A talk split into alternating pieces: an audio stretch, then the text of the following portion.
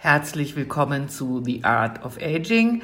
Mein Name ist Marina Jagemann und ich berichte als Journalistin regelmäßig zu den Themen Beauty, ästhetische Medizin und Gesundheit hier äh, in meinem Podcast und im gleichnamigen Online-Magazin marinajagemann.com. Also gegen das sichtbare Altern, gegen Fältchen und den Sacking-Effekt gibt es ja viele Mittel.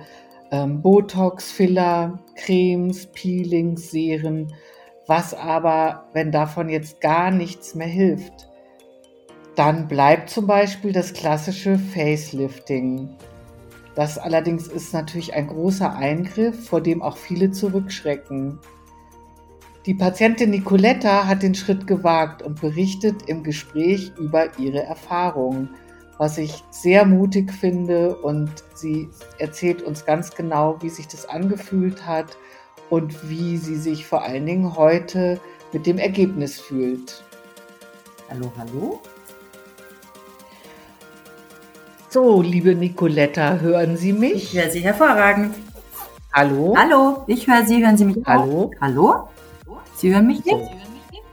Doch, jetzt alles gut. Ah, hier bin ich. Ja, hallo, ähm, liebe Frau, liebe Nicoletta, wir haben uns jetzt im Vorgespräch darauf geeinigt, dass ich Sie einfach beim Vornamen äh, nennen darf. Und Sie haben mir netterweise auch äh, Ihr Alter verraten. Sie sind 48 Jahre jung, muss man ja sagen, und haben sich aber trotzdem schon für ein Facelift entschieden. Das finde ich irgendwie spannend. Wie kam es denn dazu? Also, grundsätzlich bin ich immer gern bereit, was zu unternehmen, damit ich einfach schöner bin, straffer bin, jünger, jünger aussehe. Ähm, hatte jetzt aber nicht wirklich drastische Falten oder habe jetzt mich nicht wirklich alt gefühlt, aber ich habe ähm, eine Freundin, die eben in dieser in dieser Branche arbeitet und wir haben uns darüber unterhalten und ich habe einfach mit dem Gedanken schon länger gespielt. Ah, vielleicht liegt es auch daran, meine Mutter hatte mit 50 auch ein Facelift. Und dann ist man irgendwie schon ein bisschen bereiter, glaube ich. Und dann ähm, hat sich das eigentlich relativ schnell ergeben. Ich war dann äh, bei dem Schönheitschirurgen meiner Wahl, ein wunderbarer Schönheitschirurg in Rosenheim und habe mich beraten lassen und dann ging es recht schnell. Und dann war es. Also Sie, Sie können den Namen ruhig nennen. Das ist der äh, plastische, ästhetische Chirurg Dr. Florian Sandweg, richtig? Ganz genau, von Amosaro. Amosaro heißt die, die Praxis. Praxis Ein genau. wahnsinnig toller Chirurg und also ich würde sofort wieder machen. Und hatten Sie denn von äh, Dr. Sandweg schon andere Ergebnisse gesehen oder, oder wie, wie sind Sie auf ihn gekommen? Genau, dadurch, dass ich eben ähm, eine, eine Freundin von mir arbeitet bei Dr. Sandweg, das ist die Frau Dr. Kiefel. Und ähm, ich habe auch auf etliche von meinen Kunden schon äh, geschickt für verschiedene andere Sachen, jetzt gar nicht unbedingt für Facelifting, sondern für Oberlidstraffung, einfach nur Botox-Unterspritzungen oder Hyaluron-Fadenlift äh, in unterschiedlichste Bereiche. Auch das Cool Scalping haben einige meiner Damen ausprobiert und habe da schon ganz viele unterschiedliche Sachen gesehen, auch Nasenkorrekturen und also alles, was ich gesehen habe, war wunderbar, einwandfrei, so schön. Also dann hatten Sie gleich Vertrauen. Aber hat sie, sie muss ja tro trotz allem also auch irgendetwas in ihrem Gesicht gestört haben? Oder haben Sie einfach nur befürchtet, wenn ich das jetzt nicht mache, dann fängt äh, vielleicht dieser Sacking-Effekt an? Oder, oder was genau, genau war? Es ging, genau, es ging genau um diesen Sacking-Effekt. Also das ist wirklich so, dass man ab, also Entschuldigung. Alles gut. Ich rede einfach weiter, oder? Ja, na klar, das, das ist ab, ab ja. einem gewissen Alter, ab einem gewissen Alter fängt einfach die Haut an zu erschlaffen. Ja, das ist ja nicht nur im Gesicht so, das ist ja auch am Körper so. Ich mache auch Kosmetikbehandlungen, da versucht man natürlich auch kosmetisch schon ähm, entgegenzuwirken, aber das geht halt nur bedingt. Ich habe glaube ich, mit 35 das erste Mal äh, mit Botox begonnen. Einfach, ich bin ein Verfechter der, der Meinung, wenn du früher anfängst, brauchst hinterher nicht so viel machen. Und das hat sich bei mir bewahrheitet. Also ich habe ähm, die Zornesfalte war, war die erste Behandlungszone in meinem Gesicht und dann hat es also sich eins nach dem anderen und dann habe ich einen Fadenlift äh, machen lassen und habe aber festgestellt, das, was mich stört, ist eben genau diese Hauterschlaffung, dass quasi das Gesicht nach vorne rutscht. Ähm, das hat mich gestört und das kann man leider nicht in den Griff kriegen mit Botox und Hyaluronunterspritzungen und auch nicht mit Kosmetik. Und dafür war dann dieses Facelift, und das ist ja kein ganz ganzes Facelift gewesen, das ich machen habe lassen, sondern ein Mini-Facelift nennt sich das. Das ist quasi nur der untere Teil des Gesichts. Also man viel. Genau. Und hatten Sie keine Angst? Nee, überhaupt nicht.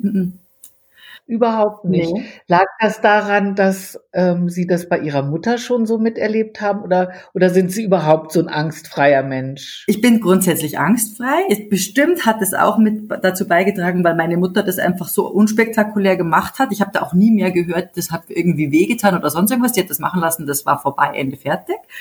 War auch wunderbar bei meiner Mutter damals schon und das ist ja jetzt schon ewig her, 20 Jahre her. Ähm, aber ich habe ein Riesenvertrauen zu dem Arzt gehabt. Der Arzt ist einfach, der, der kann, der holt einen so ab. Dr. Sandwig ist einfach ein toller Mensch, der genau merkt, wo die Bedürfnisse sind und wir haben uns einfach darüber unterhalten und ich, mein Aufklärungsgespräch ähm, ging relativ schnell, weil ich gesagt habe, alles klar, das passt, ich mache das. Das ist für mich kein Ding. Verstehe. Und haben Sie vorher äh, mit Freundinnen oder Familie oder, oder irgendwie drüber geredet, dass sie das vorhaben? Ich habe, äh, glaube ich, mit jedem drüber geredet, dass ich das vorhabe, also insbesondere mit meinen Kundinnen.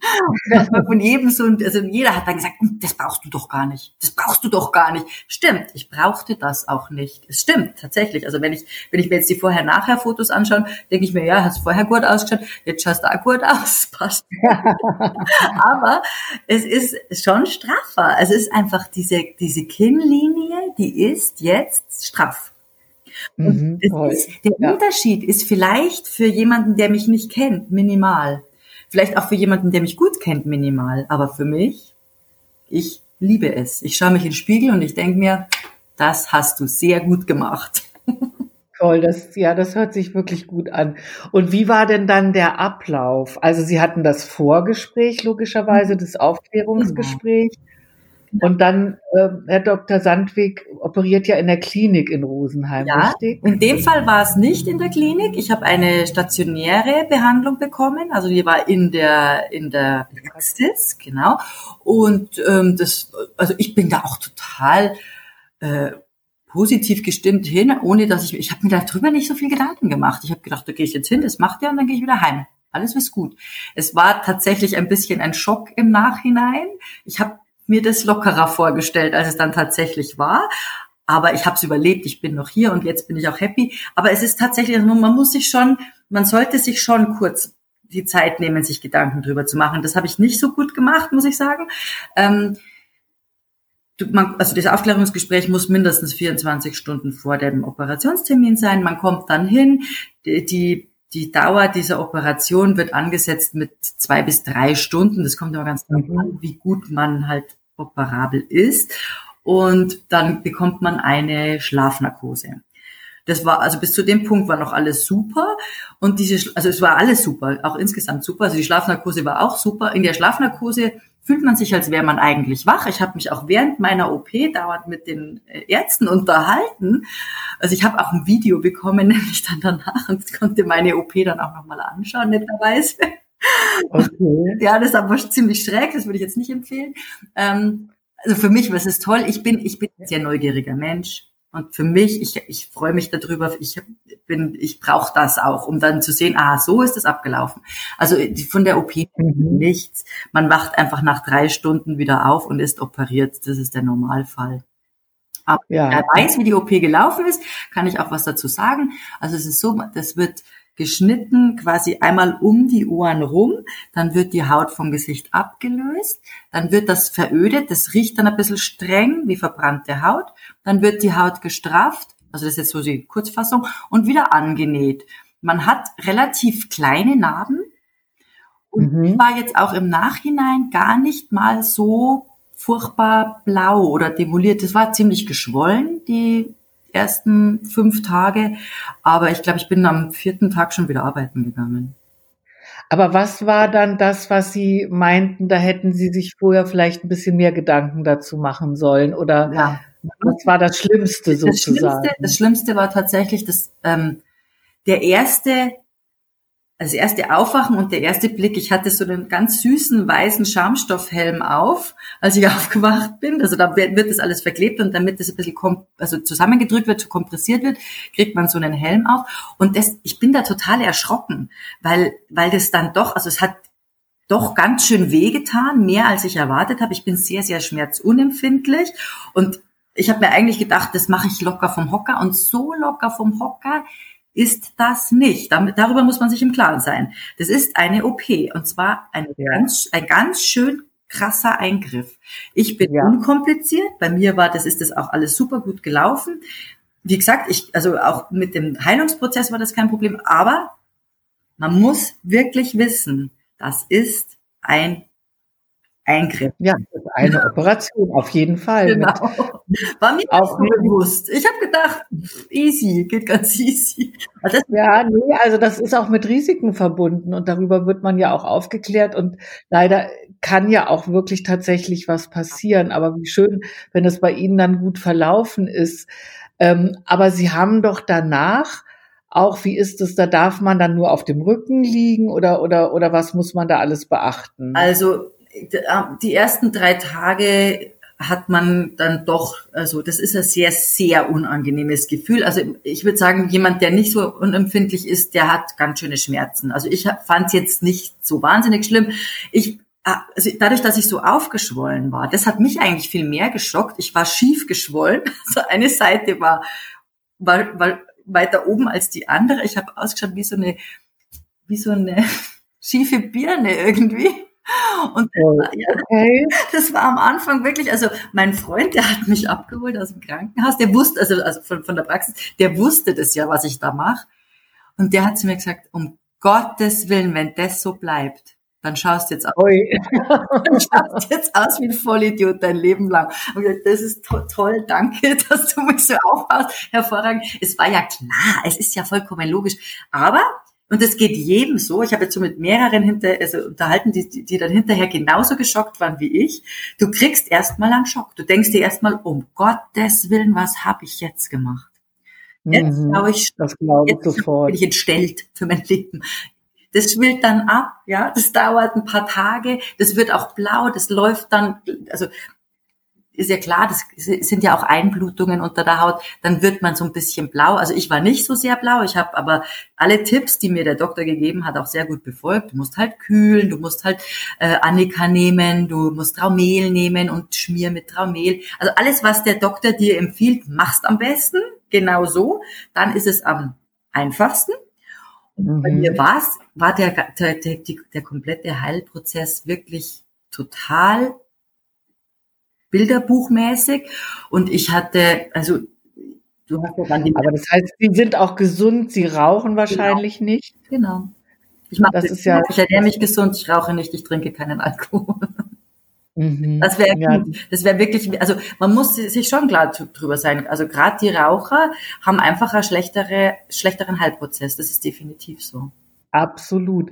Aber nochmal auf meine Frage zurückzukommen. Also muss man eben zum Beispiel immer auf dem Rücken liegen oder, oder wie, wie stelle ich mir das vor? So auch die ersten Nächte. Also man hat Schmerzen und dann dann liegt man nicht sich aufs Gesicht, wenn man schläft. Ja, ist, also man macht es automatisch nicht. Also man schläft automatisch vorsichtig. Also ich, was ganz wichtig war, ähm, in der ersten Nacht den Kopf nicht gerade zu lagern. Also das weiß ich noch genau.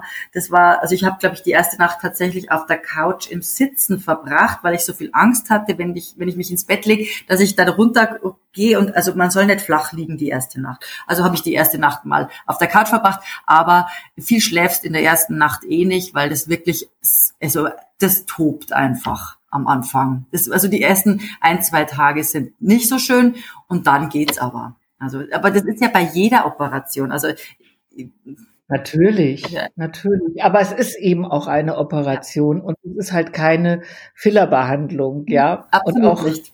Aber ja. genau das ist ja der Punkt, weil mit der Fillerbehandlung erreiche ich auch das Ergebnis halt nicht. Also das ist genau der Punkt. Völlig recht. Man kann, muss sich halt überlegen, also man kann sicherlich unheimlich viel ähm, auch auf diesem äh, non-invasiv, also diesem Invasiv, non-invasiv, genau, wie sagt man dann? Non-invasiv. Non-invasiv. Genau. Mhm. Man kann über diese nicht operablen Eingriffe unheimlich viel machen, aber eben nur bis zu einem Punkt.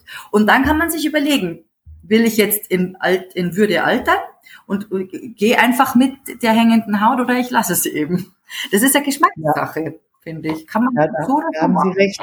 Und ich denke dann auch manchmal, obwohl ich persönlich sehr große Angst vor Operationen habe, aber ich denke auch, dass es manchmal dann ein sauberer Schnitt vielleicht die bessere Lösung ist, als alles mögliche andere immer weiter auszuprobieren.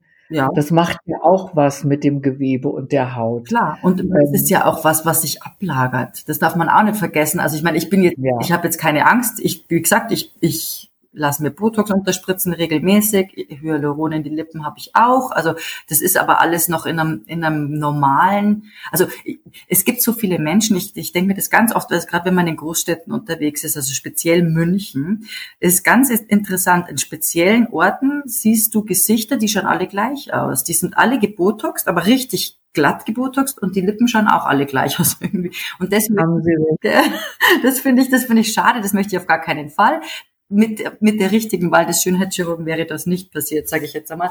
Also da zum Beispiel, man muss sich äh, in allen Bereichen, wenn man einen Eingriff in seine, in seine, sein Aussehen machen lassen möchte, wirklich vorher gut drüber informieren, wer das macht. Da haben Sie vollkommen recht. Und sagen Sie, haben Sie denn seit wann, wann genau war die Operation? Die war im Februar 2018. Und haben Sie seitdem schon wieder etwas machen lassen? Also keinen ich, Eingriff in, im Sinne von einer Operation nicht. Und das, glaube ich, werde ich jetzt in der nächsten Zeit auch nicht, weil es einfach nicht notwendig ist. Ja. Aber äh, durchaus Botox und durchaus Hyaluron, weil das ja. macht man alle ja. drei, vier, fünf Monate. Ja, verstehe. ich zumindest. Genau. Ja, klar, das ist, das ist für, für viele Menschen ist, gehört das so zur Routine, zur Beauty-Routine wie der Friseurbesuch oder der Zahnarztbesuch. Ist ja auch vollkommen okay. Und was man halt nicht, man darf einfach nicht vergessen, wenn ich das in einer Regelmäßigkeit mache, dann komme komm ich auch nie in die Situation, dass ich irgendwann einmal beim Schönheitschirurgen sitze und der zu mir sagt, also da muss ich jetzt aber 1500 Euro investieren, damit das alles irgendwie wieder in der Form kommt. Das mache ich nicht. Also meine, meine Eingriffe, also, oder meine meine, meine Unterspritzungen sind immer minimal. Das sieht auch keiner. Zu mir sagt nie einer, oh, hast du dich Botoxen lassen oder sonst irgendwas. Das sieht man nicht. Wenn man das frühzeitig beginnt, in kleinen Dosen, dann ist es nicht auffällig. Und das ist der Sinn der Sache, finde ich. Ja, ich sehe das genauso. Sagen Sie, und ähm, wie hat denn Ihre Umwelt reagiert? Sie sagen ja, das ist gar nicht, man sieht gar nicht so viel, aber Sie haben ja sehr viel vorher drüber gesprochen. Also nehme ich an, dass dann auch jeder mal so geguckt hat, oder nicht? Ganz selbstverständlich. Und alle meine Mädels, insbesondere die in meinem Alter sind, sagen, oh mal, das ist so schön, das hätte ich auch gern. Es ist natürlich eine Preisfrage, ja. Also es ist, man muss sich mhm. überlegen, will ich jetzt da sieben oder achttausend Euro in die Hand nehmen, um sowas machen zu lassen oder eben nicht, ja. Das ist halt, kommt auch noch dazu. Also da haben Sie natürlich, teuer. das ist, ähm, das ist schon ein, ein richtiges Investment. Und was denken Sie denn, ähm, wie lange das hält und würden Sie sich nochmal operieren lassen, eventuell mit 60 oder so? Ja. Also ich denke, das hält jetzt erstmal eine Zeit lang. Also ich, ich gehe mal von 10 bis 15 Jahren aus. Also was ja. Fakt ist, diese, ich sag mal, man hat so fünf bis acht Jahre rausgeholt, also die ich jetzt auch immer jünger geschätzt werde, als ich bin. Und die bleiben. Das bleibt so. Also das heißt, ich werde mit 60 für 55 oder im besten Fall 52 geschätzt werden. Also das wird so bleiben. Aber wenn ich mit 60 auf, keine Ahnung, noch jünger geschätzt werden will, 48 geschätzt werden will, dann werde ich das nochmal machen lassen. Ja, und ich würde es auch nochmal machen lassen. Also man merkt zwar, also auch jetzt fast zwei Jahre, also im Februar sind es zwei Jahre, fast zwei Jahre nach der Operation habe ich immer noch ähm, leichte Nervenspannungen. Das merkt man. Es ist mhm. nicht wirklich beeinträchtigend, aber man merkt es noch immer. Also ich, ich merke meine, also ich spüre meine Operation nach wie vor. Ähm, das ist eigentlich der einzigste Punkt, der, der, darüber habe ich mir überhaupt nie Gedanken gemacht. Das nervt manchmal ein bisschen, weil das immer sich so anfühlt, wie wenn man Kopfhörer auf hätte. Aber also ist das jetzt, ähm, als wenn man Kopfhörer auf hätte, okay, also ist es dieses Spannungsgefühl oder ist es so ein Taubheitsgefühl? Ja, das ist so schwer zu beschreiben. Also das, ich finde, es fühlt sich an, wie wenn ich zu enge Kopfhörer auf hätte, so vor den Ohren, kurz vor den Ohren. Ja, also es, es ist eine, es sind einfach beleidigte Nerven. Äh, der Dr. Sandweg meinte, das geht bestimmt weg. Also ob es jetzt noch weggeht, weiß ich nicht. Aber es ist nicht so, dass man damit nicht leben kann. Es ist zwar manchmal nervig, weil das auch ein bisschen wetterabhängig ist. Also bei bei Wetterwechsel merkt man es stärker, aber, aber es ist jetzt nicht, nicht lebensbeeinträchtigend, überhaupt nicht. Also Sie müssen jetzt keine Schmerztabletten Nee, nein, das ist nur ein, leichtes Ziehen. Also das ist, nee, das ist wie wenn ich jetzt, wenn ich jetzt einmal eine Zeit lang äh, eine zu enge Mütze aufhab, die, die einfach ein bisschen Druck ausübt. Das wird un ah, ja. unangenehm. Ja. Das ist nicht, ja, das, das ist, nicht das ist einfach die straffe Haut, aber die wollten sie ja auch haben. Ganz genau. Und, da, und das ist nämlich auch ein Punkt, wo ich mir denke, ja, ja, genau, ich spüre meine Straffheit sogar. Ja, aber das ist ja vielleicht auch sogar ein ganz schönes Gefühl, ja. dass man merkt, okay, ich habe ein straffes Gesicht. Ich bin straff, auf jeden Fall. Ja, wunderbar, Nicoletta. Dann danke ich Ihnen ganz herzlich ähm, für, für dieses offene Gespräch, weil ja nicht jeder damit so umgeht wie Sie und viele das immer noch irgendwie verheimlichen oder noch nicht mal zugeben, dass sie Botox benutzen. Also ich finde es toll, dass Sie damit so offen umgehen und auch Ihre positive Art hat mir jetzt sehr viel Spaß gemacht. Haben Sie ganz herzlichen Dank Danke für das Gespräch. Tschüss, Nicoletta. Tschüss.